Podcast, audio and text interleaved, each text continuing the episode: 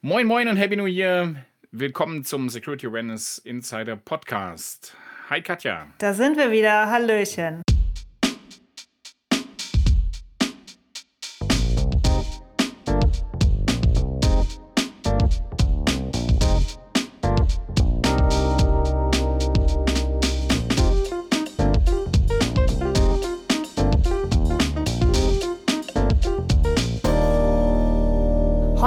Bei uns ums Geschichtenerzählen, Storytelling. Das freut mich als Literaturwissenschaftlerin natürlich besonders. Wen haben wir denn da heute bei uns, Markus? Erklär doch mal kurz. Wir haben heute bei uns im Podcast die Petra Sammer, ehemals Kreativchefin von Ketchum. Wer Ketchum nicht kennt, eine große PR-Agentur und ist jetzt selbstständig mit Psst-Kommunikation. Ähm, und macht ganz viel. Also, und da bin ich auch auf Petra aufmerksam geworden. Ganz viel Vorträge, spannende Sachen, auch ein cooler TED-Talk. Den TED-Talk verlinken auch definitiv in unserem Telegram-Channel. Ähm, die ist heute bei uns und sie ist auch da. Hallo Petra. Hallo in die Runde. Schön, dass ich dabei sein darf.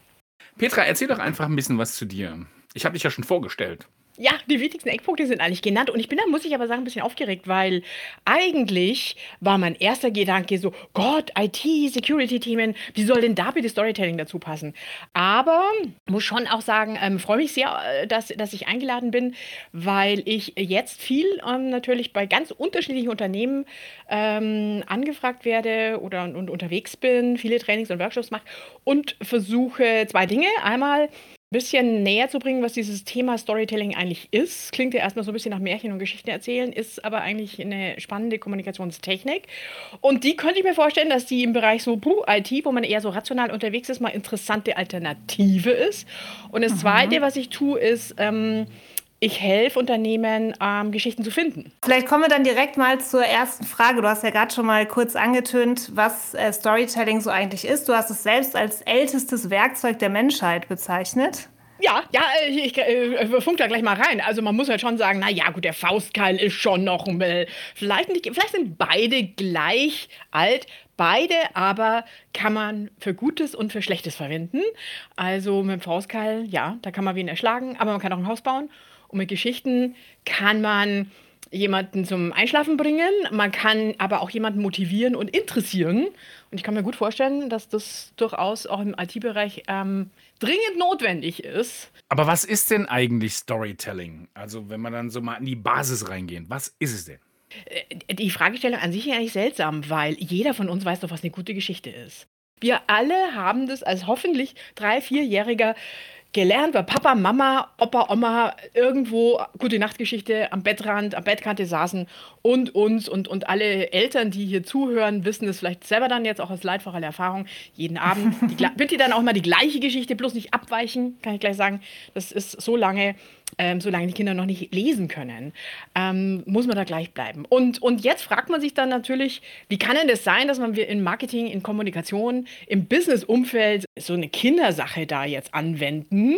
Und da muss man vielleicht auch mal ein bisschen noch mal tiefer reinschauen. Wir wissen seit 40.000 Jahren, dass Menschen sich wohl Geschichten erzählen. Das wissen wir aus diesen Höhlenmalereien. Dort sind nämlich nicht nur an den Höhlen Wänden so, so reale Sachen abgebildet. Jüngst, glaube ich, hat man jetzt auch 57.000 Jahre alt in Indonesien eine Malerei eines Wildschweins gefunden.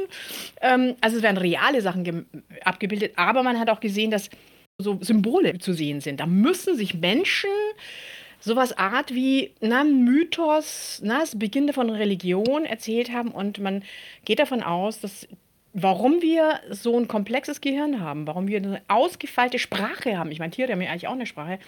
Aber warum wir uns so entwickelt haben als Menschen, hat viel damit zu tun, dass wir irgendwann mal angefangen haben, Geschichten zu erzählen. Und es hat was damit zu tun, eben, dass wir ja von Vergangenheit und Zukunft reden können.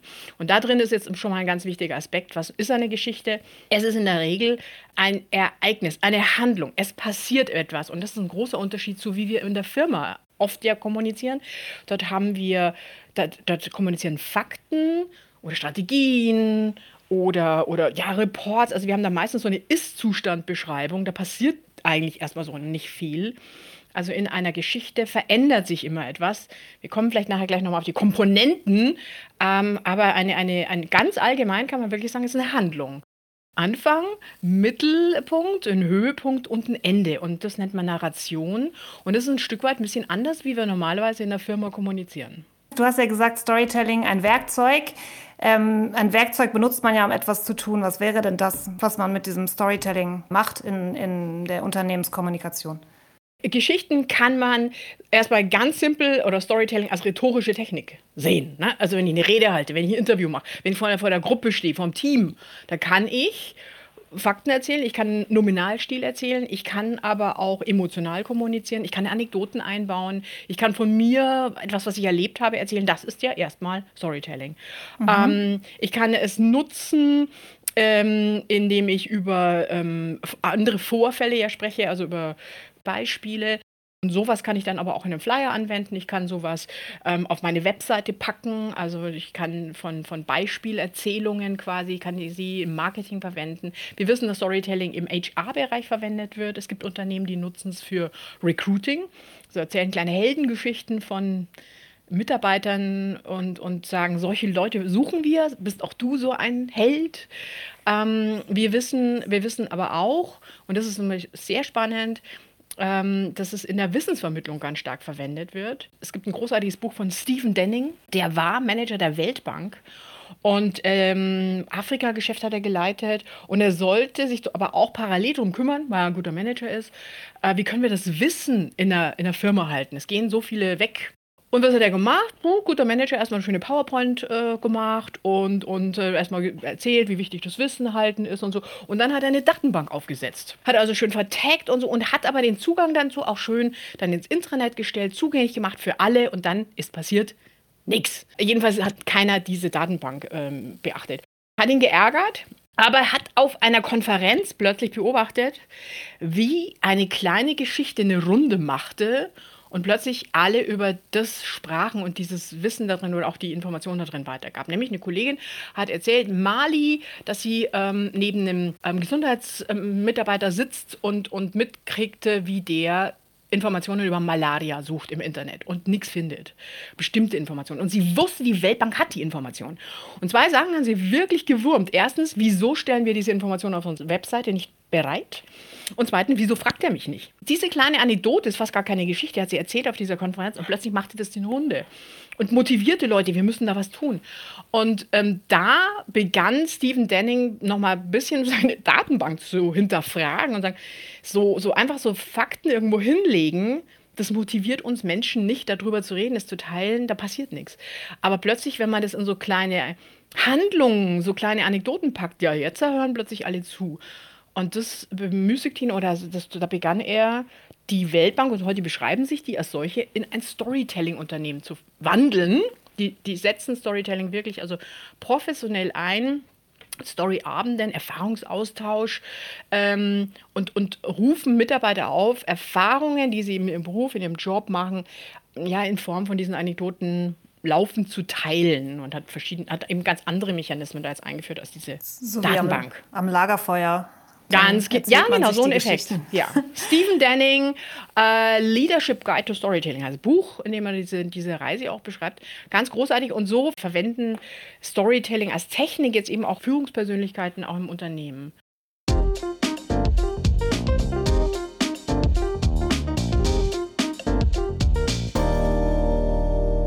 Was macht denn eine gute Geschichte aus? Was gibt es denn da für so Zutaten? Also, da, da gibt es natürlich Millionen. Ich habe ähm, mir so fünf, ich würde mal fast sagen, so neuralgische Punkte mal zurechtgelegt. Und ähm, die, glaube ich, ähm, machen es auch einfach zu, äh, zu sehen, was, was macht eine gute Geschichte aus und warum ist das anders, wie wenn wir normalerweise reden. Da ist, also von diesen fünf Aspekten, ein erster Punkt, der ist, der klingt total selbstverständlich, ist er aber nicht. Eine gute Geschichte braucht einen guten Grund, erzählt zu werden. Und, und es klingt ja wie so eine Binsenweisheit, aber hm. dahinter steckt so viel mehr. Allein wenn man sich überlegt, Märchen, die haben immer so eine Moral. Und das ist eigentlich für jede Geschichte. Wir lernen mit einer Geschichte mehr als nur den Plot, so nennt man das, was passiert. Also Harry Potter, sieben Bände, da haben wir so einen Zauberer, so einen Jungen, am Anfang so recht naiv, ne? Und, und, und dann lernt der zaubern und er erfährt erst über sein Schicksal. Das ist der Plot, das ist was passiert. Aber dieser Grund, warum es erzählt wird, und man nennt das dann Storyline, ist, ist viel, viel tiefer. Was, was eigentlich diese sieben Bände über tausenden von Seiten uns lehren, ist, wie wichtig Freundschaft ist. Das ist der Grund, warum diese Geschichte erzählt wird. Weil Harry kann ja gar nichts alleine, wenn man mal genauer ist. Er braucht immer seine Freunde. Entweder nur die zwei oder am Schluss werden ja immer mehr. Und das soll eigentlich diese, diese Geschichte auch für Kinder leisten, dass sie lernen, wie wichtig Freundschaft ist. Und auch wenn ich in einem Unternehmen eine Geschichte erzähle, dann muss ich mehr damit wollen als nur äh, vielleicht ein bisschen Aufmerksamkeit oder ein Produkt verkaufen oder ich muss, muss brauche wirklich so eine, so eine Storyline. Aber ist das nicht genau auch so ein Punkt, wenn, wenn du sagst, ähm, Freundschaft, ne? er kann nichts alleine. Ähm, und jetzt erzählen wir aber auch ganz viele Heldengeschichten und so. Die sind ja alleine. Oder ist denn dieser Fokus der Zusammenarbeit immer so ein wichtiger auch ähm, in, im, im, Storytelling? Weil, weil ich mache das immer so, dass ich immer sage, was ich ja nicht will im Unternehmen, sind Einzelkämpfe. Ich möchte keine Helden. Ich möchte nicht den Hero im Bereich der Informationssicherheit, sondern ich möchte, dass alle zusammenarbeiten. Ne? Da gibt es ja. natürlich hier und da ein paar Unterschiede. Fantastischer Grund, eine Geschichte zu erzählen. Und also den können wir ja schon mal festhalten. Du sprichst jetzt aber schon eine zweite Komponente an, was eine gute Story braucht. Und da sagt man ja immer so, Helden. Ne? Eine gute Geschichte braucht einen Held. Und das ist ja ein ganz fieser Begriff.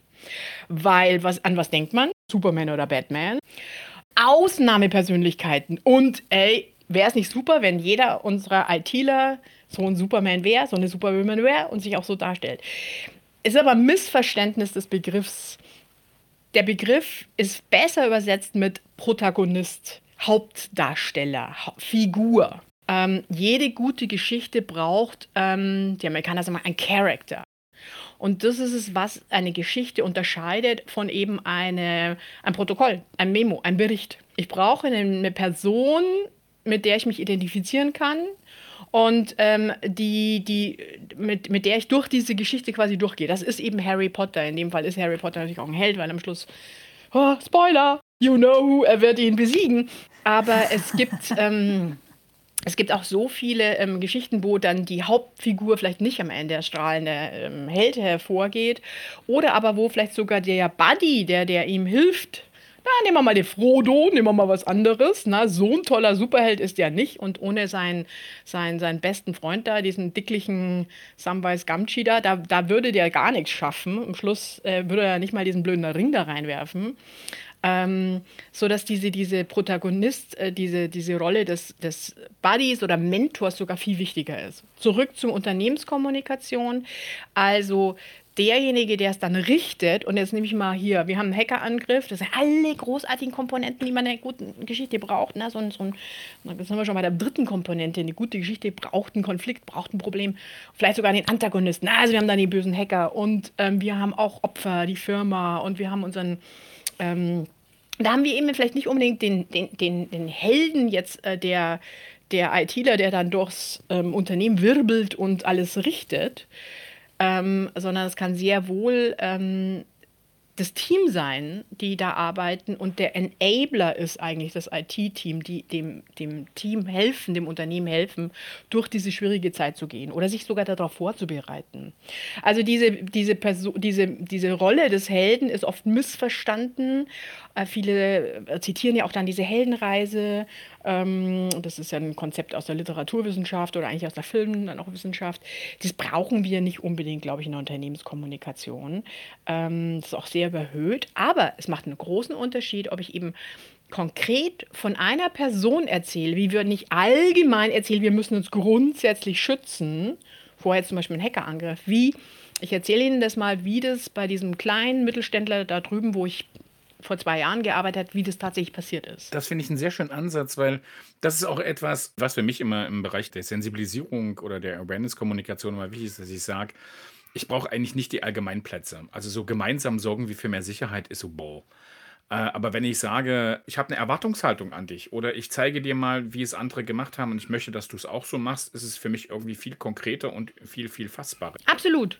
Und wenn ich mir eben einen Hauptprotagonisten rauspicke, muss ich es konkret machen. Dann erzähle ich ja wirklich eine Geschichte von jemand, von, von einer Kollegin oder einem Team, die ähm, da, ähm, keine Ahnung, ein Passwort irgendwo liegen lassen haben oder irgendwie Mist gebaut haben oder es eben nachlässig angegangen haben. Und, und wie es denen dann auch auch wirklich ergangen ist. Das macht einen Unterschied, wie allgemein zu reden. Das heißt, so ein Held oder Heldin, Protagonist, Protagonistin, das sind eigentlich Leute, denen konkret etwas passiert und deren Aktion in der Geschichte beschrieben wird und die im besten Fall den Konflikt dann lösen. Aber das kann halt auch einfach sein, dass man äh, dass, die, dass es eine Geschichte ist über eine Person, die ein Passwort nicht weitergibt, zum Beispiel. Absolut, aber es könnte auch sein, dass es eben weitergibt, weil das Wichtigste an der, also da sind wir jetzt, wir haben ja jetzt schon über zwei ähm, Kategorien der Geschichte guter Grund hält. Der dritte ist ein Konflikt. Das ist der viel wichtigere ähm, Aspekt einer guten Geschichte.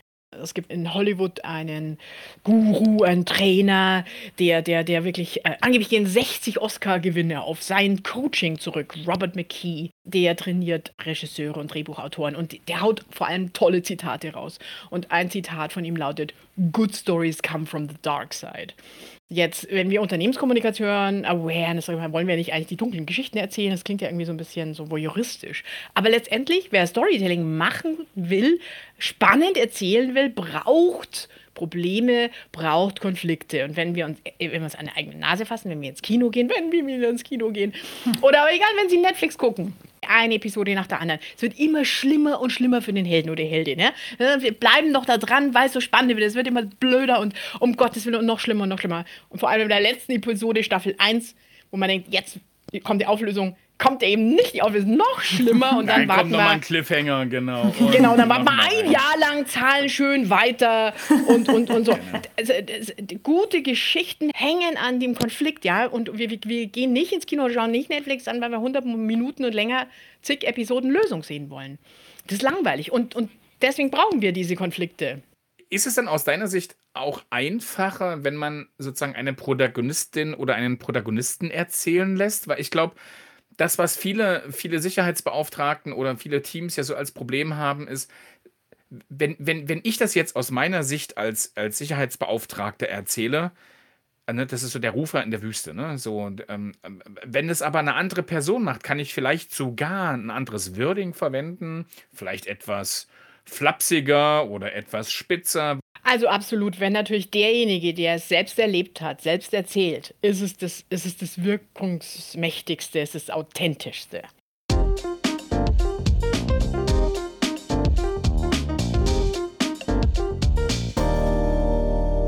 Petra, wir haben ja jetzt die ersten drei Bausteine für eine gute Geschichte gehört. Das war Nummer eins, ein, wir brauchen einen guten Grund. Nummer zwei, wir brauchen einen Held oder eine Heldin, also Protagonist oder Protagonistin. Und Nummer drei, wir brauchen irgendwie einen Konflikt. Was sind denn jetzt Nummer vier und fünf? Klar, es fehlen noch zwei Sachen und zwar das äh, vierte ist Emotionalität. Klingt jetzt auch wieder so, so, so, so, so einfach und, und, und, und, und, und äh, selbsterklärend, ist es aber nicht. Gerade in der Unternehmenskommunikation neigen wir ja immer zu sehr seriöser Sprache und, und ähm, es muss, muss immer alles korrekt sein und und wir wollen auch ja nicht so viel verraten. Wir könnten Reputationsschaden für uns nach draußen richten. Also bloß nicht bitte zu emotional.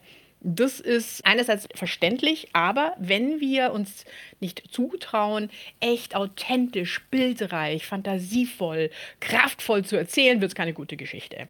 Ich plädiere auch sehr für eigene Erfahrungsberichte, Mitarbeiter zu Wort kommen lassen, authentisch nach außen reden und, und es aushalten, dass man vielleicht auch mal ähm, als nicht tausendprozentig professionell gesehen wird. Das klingt jetzt brutal, aber Geschichtenerzähler machen vor allem eins, sie geben mit ihrer Geschichte ein Geschenk, etwas weg. Sie machen auf, sie lassen reingucken.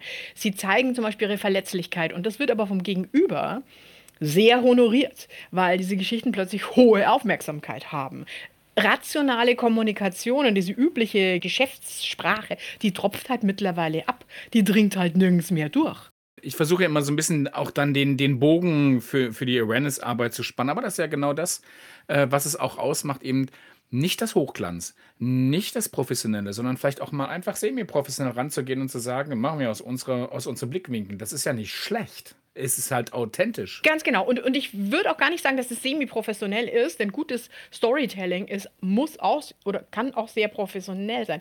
Vielleicht, vielleicht an der Stelle auch nochmal äh, wichtig, dass wir nicht überall Stories erzählen müssen. Nicht überall. Ja, ja. wann setze ich es denn ein? Wann lohnt sich denn auf Storytelling zu setzen? Und dazu muss man sich vielleicht nochmal ähm, vor Augen führen, wenn wir kommunizieren.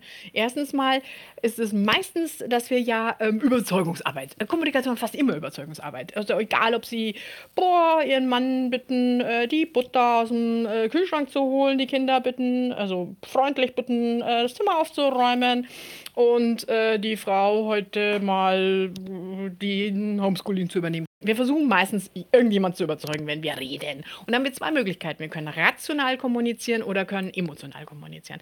Rationale Kommunikation funktioniert super, müssen aber zwei Kriterien erfüllt sein. Erstens Sender und Empfänger. Also wenn ich rede, ich bin der Sender und der, der zuhört, der, der Zuhörer. Ähm, Sender und Empfänger müssen die gleichen Interessen oder vielleicht sogar auch Werte teilen. Mhm. Und sie müssen, das ist das Zweite, gleich viel Konzentration und auch Zeit für die Kommunikation aufwenden. Das ist, was wir heute hier im Podcast machen. Also wir haben angekündigt, wir reden über Storytelling. Ich rede gern drüber. Ihr auch. Ich hoffe, dass die Zuhörer sich zu. interessieren ja. und, und zuhören. Und wir haben uns auf eine bestimmte Zeit geeinigt. Das ist eine symmetrische Kommunikationssituation.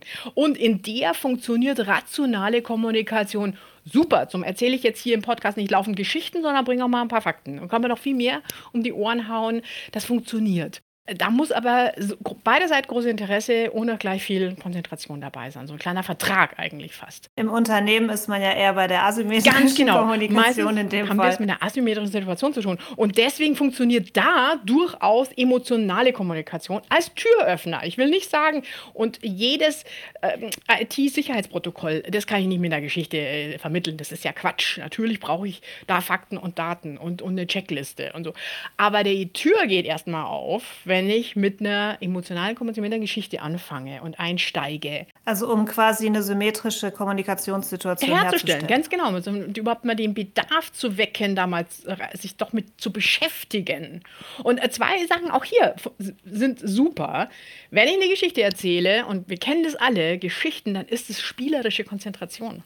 Also ist das, was bei Netflix passiert, ne? Noch nie passiert. Es ist zwei Uhr nachts, komm, eine geht noch. Äh, das tut dir nicht weh, im Gegenteil. Und das müsste man, wie großartig wäre es, wenn unsere ganzen Handbücher so spannend geschrieben wären, dass man, komm, drei Seiten, drei Kapitel gehen noch, kann ich, lerne ich alles, so. Nochmal einen Policy-Abschnitt. Yay, so spannend. Das ist halt der Vorteil von der Geschichte. Und das Zweite ist, weil die da mit einem Protagonisten arbeiten und Spannung aufbauen und emotional erzählen, passiert etwas, was wir Immersion nennen. Also der Zuhörer steigt in diese Erzählwelt ein. Er geht da so ein bisschen mit und er identifiziert sich mit der Figur und leidet da vielleicht auch mal ein bisschen mit. Drum, drum äh, bitte unbedingt von diesen Dramen und Krisen erzählen, sodass eigentlich jeder an seinem Schreibtisch sagt, verdammt nochmal, so fühle ich mich auch. Das 36. Passwort, ich hasse es. Ja, endlich sagt's mal einer.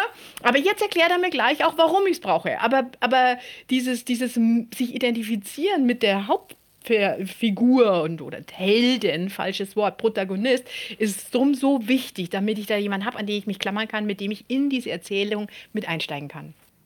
Also wenn man so einen Konflikt hat, am besten aus einer persönlichen Sicht von einem aus dem Team, der mit diesem Konflikt oder dem, dem IT-Drama, in dem Fall Vorfall, ähm, zu tun hatte, erzählen lassen. Klar, und aber, so die Leute mit Aber auch gerne aus der Position, aus der Sichtweise dieses frustrierten ITlers, der der 126. Auch, ja, genau. Mal diesen Vortrag, diesen Sicherheitsvortrag erhalten hat. Genauso könntet ihr genauso da sitzen und wieder sitzen vor mir 20 Kollegen, die nicken eifrig und ich weiß, die gehen jetzt sofort an ihren Schreibtisch und haben sofort vergessen, was ich gerade gesagt habe. Das frustriert mich. Na, erzählt darüber. Plötzlich sagt nämlich sich so einer von diesen 20 Mitarbeitern, shit, ich kann mich jetzt hineinversetzen in den, weil er es erzählt hat. Und nicht Zack, Sympathie ja. Und da sind wir eben bei Emotionen. Du musst, wenn du erzählst, Emotionen bereit sein, Emotionen zu wecken. Das, das erfordert Mut, ich weiß. Aber es wird belohnt. Jetzt wollen wir aber alle noch dringend den fünften Punkt hören. Der fünfte Punkt ist damit ganz stark verbunden. Er heißt so, es ist äh, Viralität. Es ist, gute Geschichten werden weitererzählt.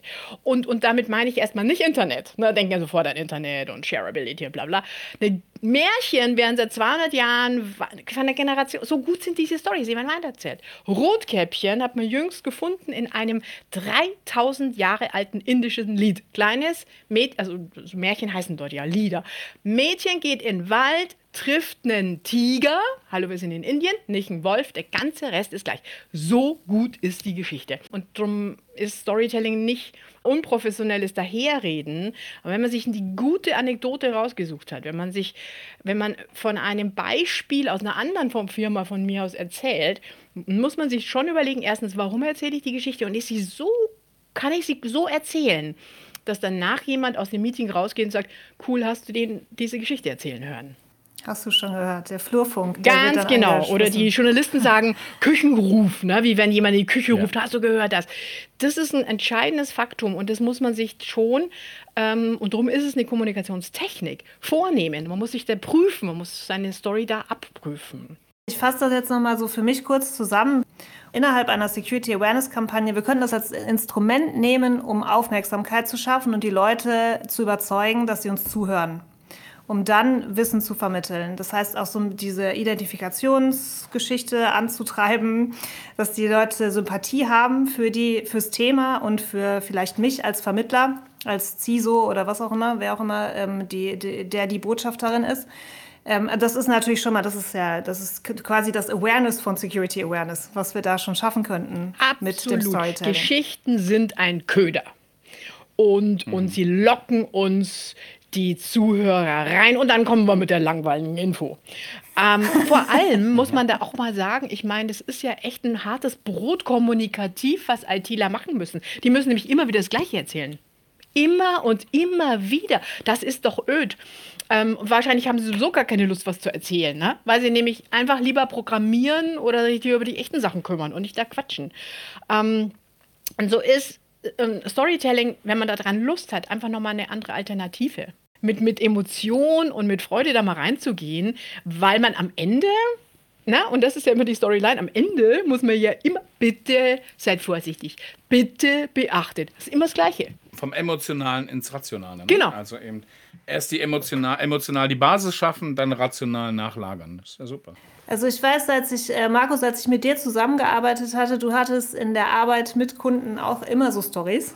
Ja, immer. Ja, jetzt rein. Und die haben super funktioniert und ich konnte, äh, die waren auch tatsächlich, wie du es vorhin gesagt hast, Petra, am Anfang, diese, dass man immer denselben Wortlaut nimmt. Ich konnte die Stories nach vier Jahren konnte ich die selber erzählen. Ja. Wortlautgerecht. Und völlig, völlig legitim. Und es hat immer funktioniert. Ja, ist doch super. Ja. Also deswegen sollte man sich auch so ein kleines Repertoire zurechtlegen, ja. Weil wenn man nicht professionell laufenden Kommunikation macht oder auch ein bisschen boah, sperrig findet, lohnt es sich, sagen wir, wo sind meine drei Lieblingsgeschichten? Und die funktionieren an diesen drei Stellen. Das macht jeder, ich meine, jeder gute Vertriebler macht das, ja. Die bringen immer die gleichen Stories. Aber die funktionieren.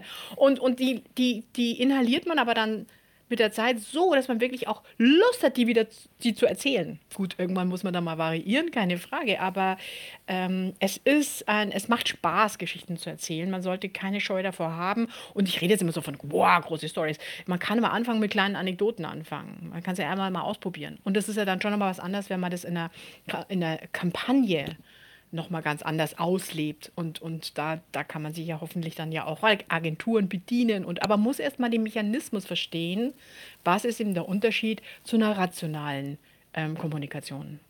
Das heißt, man könnte Storytelling auch einfach so ein bisschen als eigenes, ähm, also nicht als groß geplantes Kommunikationswerkzeug als Teil einer Kampagne sehen, sondern vielleicht auch für mich, wenn ich durchs Unternehmen laufe und Leute überzeugen will, dass sie mir zuhören, einfach so drei, vier, fünf Stories im Petto haben. Genau, und erstmal klein anfangen. Ja, genau, und ich glaube, man muss, man muss nur den Mut haben, die Geschichte zu erzählen. Ich glaube, das fehlt ja oftmals. Also einfach sich so ein bisschen zu exponieren, an sich selbst teil, teilhaben zu lassen, auch an den Fehlern, die man vielleicht gemacht hat, teilhaben zu lassen. Ich glaube, das ist so für viele dann eher so die Schwierigkeit. Wie sieht denn die Zukunft des Storytellings aus? Also was könnte da zukünftig noch so an Elementen dazukommen? Jetzt vor allen Dingen auch äh, vor dem Hintergrund, dass wir alle zu Hause sitzen in diesen Zeiten und vielleicht ein bisschen mehr engagiert, motiviert werden müssen, zuzuhören. Ich hoffe ja nicht, dass die Zukunft ist, dass wir zu Hause sitzen. Ja, also ich gehe da fest davon aus, dass wir am Ende dieses Jahres wieder alle im Büro sitzen. Aber nein, es ist, und, und klar, Storytelling ist uralt. Da wird sich in der, in, der, in, der, in, der, in der Struktur sozusagen nicht viel verändern. Aber Technologien und, und gerade hier alles, was wir digital erleben, verändert doch sehr viel. Die Möglichkeiten werden ganz andere. Und da glaube ich, gibt es, wenn man mhm. jetzt da in die Zukunft schaut, zwei riesen Trends, würde ich mal fast sagen. Das eine nennt man, das nennt der Profi partizipatorisches Storytelling. Also man geht ja einfach davon aus, erstmal, dass der, der Geschichtenerzähler selber erzählt. Also ähm, ähm, und das kennen wir ja so klar im Film und im Roman. Die erzählen mir die Geschichte und du hörst bitte zu, du bist einfach nur der Zuhörer. Das äh, ändert sich gerade ganz massiv und, und das sieht man an ähm, Social Media natürlich ganz, ganz stark, dass wir also zum Dialog einladen und miterzählen lassen. Und das heißt jetzt in den Kampagnen ganz klar, dass man auch erzählen Sie uns Ihre Story. Wie sieht denn Ihre Sichtweise darauf? Dass man so einlädt und das nennt man eben partizipatorisch miterzählen lassen. Und da, glaube ich, wird noch viel, viel mehr passieren. Und wir, wir sehen ja auch wirklich, wie, wie User, ähm, Zielgruppen einfach auch äh, sehnsuchtsvoll da mitmachen wollen. So, zum Beispiel sowas wie Escape Rooms, also wo Leute Rätsel knacken wollen und Teil einer Geschichte sein wollen. Aber sie wollen sie wirklich selber erleben. Und das Zweite ist natürlich, was uns so Technik in die Hand gibt, was man immersives Storytelling nennt. Das setzt sich so durch für ähm, alles, was mit VR-Brille oder eben Mixed Reality, Augmented Reality zu tun hat, wo ich eben mein, mein Handy irgendwo hinhalte und dann wird mir die äh, Geschichte da dahinter erzählt. Petra, mega. Ich glaube, es sind ganz viele Dinge, ähm, die für unsere Hörerinnen und Hörer auch spannend sind, auch umsetzbar sind, auch praktikabel umsetzbar sind in ihren Awareness-Kampagnen. Aber so zum Abschluss, hast du noch den ultimativen Storytelling-Tipp für uns? Der ultimative Tipp ist Geschichten sammeln. Also bei den Kollegen Anekdoten, Erlebnisse zu, reinhören, zuhören. Jetzt kann man ja schwer in die Küche gehen und einfach mal so mithören in der Kaffeeküche. Deswegen anrufen und sagen, erzähl mir mal deinen schlimmsten Vorfall mit IT oder also Geschichten aktiv einsammeln oder eben online ähm, ähm, Geschichten suchen, immer die Augen offen halten, sodass idealerweise der eigene Geschichtenspeicher, was man da so im Kopf hat, voll ist und dass man dann einfach automatisch einfach erzählt. Habe ich neulich gehört, hm, diese Geschichte. Also dieses Einsammeln ist, glaube ich, erstmal der ganz der, der wichtigste ähm, ähm, Startpunkt fürs, fürs Storytelling. Vielen Dank, Petra, für das tolle Gespräch und die spannenden Einblicke. Ich freue mich jetzt schon auf neue Vorträge von dir und halt auf jeden Fall die Augen offen. Wir teilen natürlich jetzt auch den TED Talk und noch so andere Sachen, die du vorhin genannt hast und natürlich auch deine Webseite bei uns im Telegram-Kanal für unsere Zuhörer und Zuhörerinnen, damit die da auch mal reinhören können. Und ansonsten nochmal vielen Dank und äh, bis hoffentlich irgendwann bald. Gerne. Dankeschön, dass ich dabei war. Und ich wünsche allen gutes Erzählen, gute Geschichten.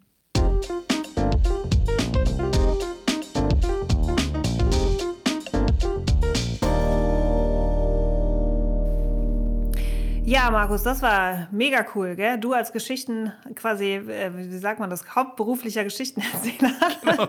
Ich bin der Märchenonkel. Hast dich wiedergefunden.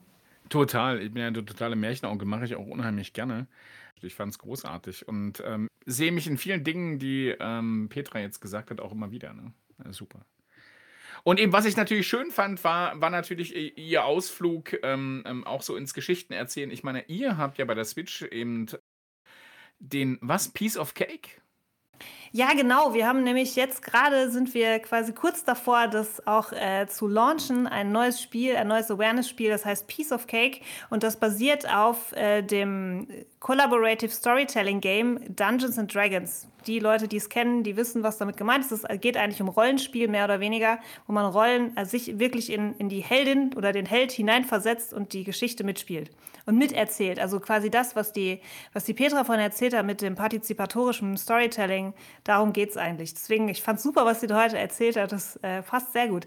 Aber Markus, ihr habt ja auch was ganz Neues jetzt. Ähm, ihr habt eine neue, neue Swisscom-Kampagne bei euch. Ja, ja genau. Wir ähm, sind mit Start des Jahres auch in, unsere, in unser Jahresmotto gegangen und das heißt, reden wir über Sicherheit. Und eben, es geht natürlich nur darum, mal drüber zu reden. Vorfälle mal zu adressieren, auch mal vielleicht auch hier und da anonym, aber eben mal über Dinge zu reden, um eine Fehlerkultur zu haben. Und das finde ich, glaube ich, einen ganz wichtigen Punkt. Also man kann ja nur aus Fehlern lernen. Ne? Sollte man, ja. Sollte man zumindest. Also eben, Genau. ich, ich, ich fand super und es hat eben, ich kann immer wieder nur wiederholen, Petra äh, hat mich voll geflasht, weil es war immer eine Bestätigung von dessen, was wir ja tun. Scheint also richtig zu sein. Wir sind da, glaube ich, auf dem richtigen Weg. Und Spoiler fürs nächste Mal. Wir haben ja die Deutsche Post DHL, DPDHL. Vielleicht ist die Privacy Paula von der Deutschen Post DHL genau der Protagonist, von dem ähm, Petra gesprochen hat. Das werden wir in der nächsten Podcast-Folge von Security Awareness Insider fragen und klären. Bis dahin wünschen wir euch alle eine gute Zeit. Bleibt gesund, bis dann. Tschüss. Das war der Security Awareness Insider Podcast. Am Mikrofon Katja Döllermann von Switch und Markus Bayer von Swisscom. Ton Mike Bixel, Jingle Jakob Dond, Produktion Olli Schacher.